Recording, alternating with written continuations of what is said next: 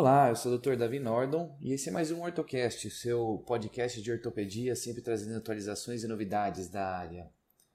Bom, hoje nós vamos falar de uma coisa bastante incomum, para mim era algo relativamente desconhecido até recentemente, que é a síndrome da medula presa primária. Então, só para vocês entenderem por que, que eu me interessei por uma coisa tão diferente assim, eu estava atendendo um paciente em um dos lugares onde eu trabalho como preceptor e a queixa era uma displasia do quadril. E no ultrassom viu que tinha um defeito de fechamento, uma espinha bífida, né? E no ultrassom, além da displasia, ele acabou avaliando que tinha um defeito de fechamento, o que ele viu como era uma espinha bífida, então não fechamento dos elementos posteriores da coluna vertebral, e associado uma medula presa, né? E eu fiquei meio encasquetado, porque na verdade medula presa é um diagnóstico que a gente costuma dar quando a pessoa operou uma miela meningocele e aí fez uma cicatriz e a cicatriz acaba prendendo a medula, né? E ele insistiu no segundo ultrassom também da medula presa e falou que tinha que fazer uma ressonância e eu fiquei, caramba, né? Na primeira vez eu meio que desacreditei, na segunda vez pela insistência eu falei, não, deve ter alguma coisa que eu não sei. Então eu fui estudar sobre medula presa. E aí eu estou trazendo para vocês hoje que eu descobri, certo? Então, só para a gente se situar, os efeitos do tubo neural, e aí a gente inclui desde disrafismo até anencefalia, atingem 15 a 23 para cada 10 mil nascidos vivos do mundo. É, tem um estudo brasileiro de São José do Rio Preto que observou uma incidência de 28,8 para cada 10 mil nascidos vivos, então um pouquinho mais que a incidência global. É, lembrando só do conceito, né? A forma mais comum do disrafismo é essa espinha bífida, ou seja, não fechamento total dos elementos posteriores da coluna, é, e a forma mais comum desse não fechamento é a miela meningocélia. Então, nós temos um grande grupo de disrafismos, né? dentre eles espinha bífida e dentre espinha bífida miela meningocélia. Uh, a síndrome da medula presa já foi descrita em 1857, então tem mais de 160 anos aí que a gente conhece essa deformidade. É, e ela é causada por estiramento. Então gente tem dois tipos, né? o estiramento da medula por algum motivo. Então nós temos dois tipos a secundária, que é mais clássica, acabei de mencionar para vocês, então você opera uma miela meningocele em 14 a 32% você tem uma medula presa. E a primária, que pode ter associação a diastematomielia, lipomeningocele ou outras alterações do filo terminal, como simplesmente um filo terminal mais espesso. E por fim, nós temos dentro da primária né, a medula presa oculta, que é uma síndrome primária, só que o cone medular está normal, é tudo basicamente normal, exceto pelas alterações neurológicas. Na secundária, você já tem um paciente com uma história de doença de fechamento, né? algum defeito do tubo neural, e começa a ter sintomas de piora neurológica, principalmente alteração da função motora, uma obesetalgia, às vezes piora de escoliose, perda de controle de esfíncteres, deformidade dos pés.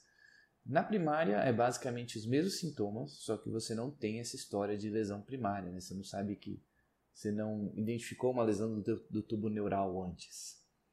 Então, só para a gente lembrar, a medula espinhal e o cone medular são fixos até o nível de T12 pelos ligamentos denteados, e abaixo disso, o cone medular ele é fixo pelo filo terminal, que é uma estrutura fibroelástica que vai lá para o sacro. É, o local usual do topo do fio, então a parte mais superior dele, fica na altura do corpo de L2.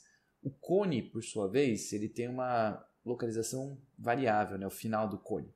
Então, desde T12 até o terço superior de L3, mas na média é no terço inferior de L1. Nos primeiros meses de vida, já é para ele se definir onde ele fica. Geralmente, então, L2, né, L2, L3 ou acima é o que a gente considera como normal. Portanto, abaixo né, de L2 e L3, assim, abaixo do nível L2 e L3, a gente considera como anormal. É, o filo, é, o que, que, é interessante? O filo ele tem que ser um, um fibro elástico, mas ele tem que ser mais elástico que fibro, né? É, para conseguir acomodar as mudanças de comprimento que você tem durante a movimentação da coluna. Então, por exemplo, quando você tem a sua flexão, a flexão da coluna, caso vocês se lembrem daquele teste que nós avaliamos é, nós fazemos uma medida de 15 centímetros na, na coluna lombar e durante a flexão é para atingir pelo menos 21. Então, pelo menos 6 centímetros de aumento, né, bastante coisa na flexão. É, o filo terminal é responsável por acomodar isso. E no caso, quando ele não está funcionando direito, você tem a sua medula presa. Né?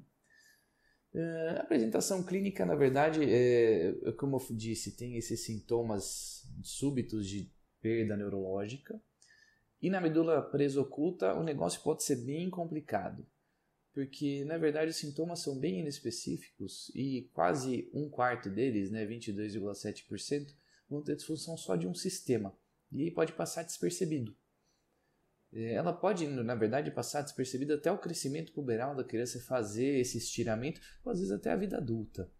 Então, só alguns sintomas que a gente consegue ver na síndrome da medula presa, né?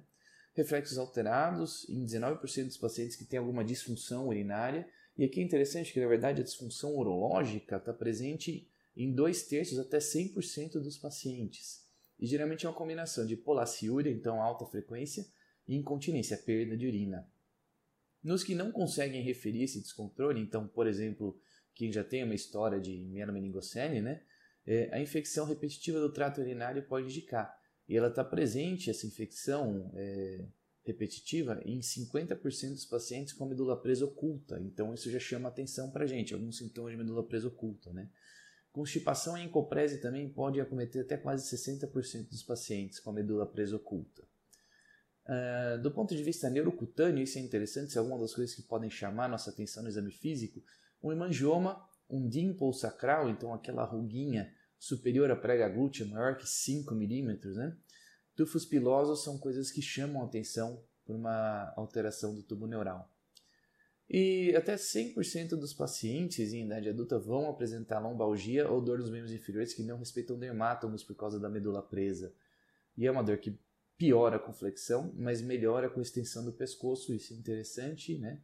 É, é um negócio bem, especi bem específico, é, é meio forçado, mas é um negócio mais específico da medula presa.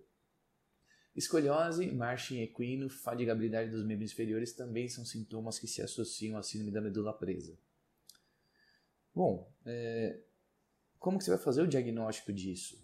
Então, você tem que fazer toda a avaliação neurológica, você tem que procurar especificamente esses achados da síndrome, tem que buscar as alterações dermatológicas. No geral, quando a criança é recém-nascida, a gente avalia tudo, inclusive né, mancha mongólica, que é super comum. E se você tiver duas lesões cutâneas, então, por exemplo, uma mancha mongólica e hemangioma, uma mancha mongólica e o dimple, é, são marcadores bem mais específicos da espinha bífida oculta que levam a você pensar na medula presa. O achado clássico ao exame da medula presa é você achar um cone medular abaixo de L2 após dois meses de idade. Então vocês lembram que a gente falou que o limite do cone medular é L2, L3, portanto abaixo disso, depois dos dois meses é um indicativo de medula presa. Nos primeiros meses, antes de você ter uma ossificação da coluna, o ultrassom é muito bom.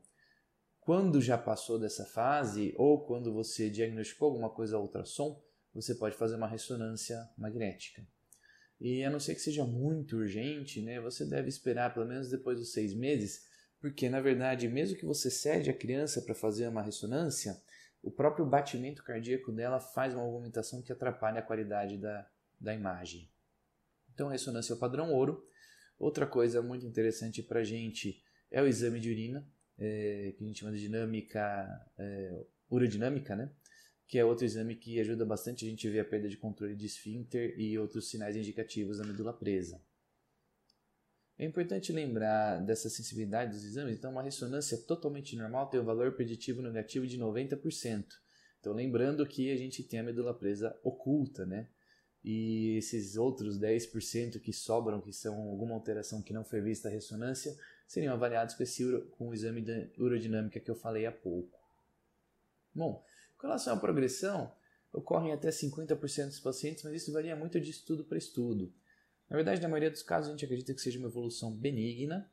É, alguns, é, nos estudos que a gente tem com cirurgia, ah, legal, é, identificou a medula presa, vamos liberar, né? 88% é, dos pacientes melhoram com cirurgia, mas 12% pioram com a cirurgia, porque você vai liberar a medula, mas você pode fazer uma cicatriz e prendê-la de novo. E os que foram operados, né, 29% melhoram mesmo sem fazer nada, então você tem 70% que não melhoram e a princípio ninguém piora quando você faz a comparação. É, o tratamento padrão ouro é a liberação do filo terminal, então você vai basicamente soltar esse filo terminal que está prendendo o cone medular e com isso liberar a coluna. Bom, ou seja, aqui são coisas para você levar para casa dessa discussão que a gente teve aqui sobre a síndrome da medula presa? Ela é um diagnóstico bastante desafiador. Ela pode ser primária, então para o espessamento do filo terminal, ou secundária, geralmente uma cicatriz de um fechamento de miela meningocele, que é feita nas primeiras 24, 48 horas de vida. A síndrome de medula presa oculta é primária, mas ela não tem nenhuma alteração aos exames de imagem, sua única pista pode ser uma urodinâmica. Os sintomas e sinais são alterações neurológicas, com dor, alteração de força e reflexo, e principalmente alteração urinária, que surgem em alguém com história ou não de defeito de fechamento do tubo neural. O exame físico é muito importante, lembrem das alterações de pele, então tufo piloso, hemangioma, mancha mongólica. Nos primeiros meses de vida, façam ultrassom, depois disso, ressonância, e o principal indicativo é cone medular abaixo de L2. E o tratamento é a liberação da medula, e isso já não é com a gente, isso é com o cirurgião de coluna ou neurocirurgião, geralmente mais o neurocirurgião. Bom, é isso. Espero que eu tenha contribuído com o conhecimento de vocês, que seja mais uma síndrome para vocês conseguirem diagnosticar, para vocês não esquecerem que existe, especialmente lembrem para alterações urológicas.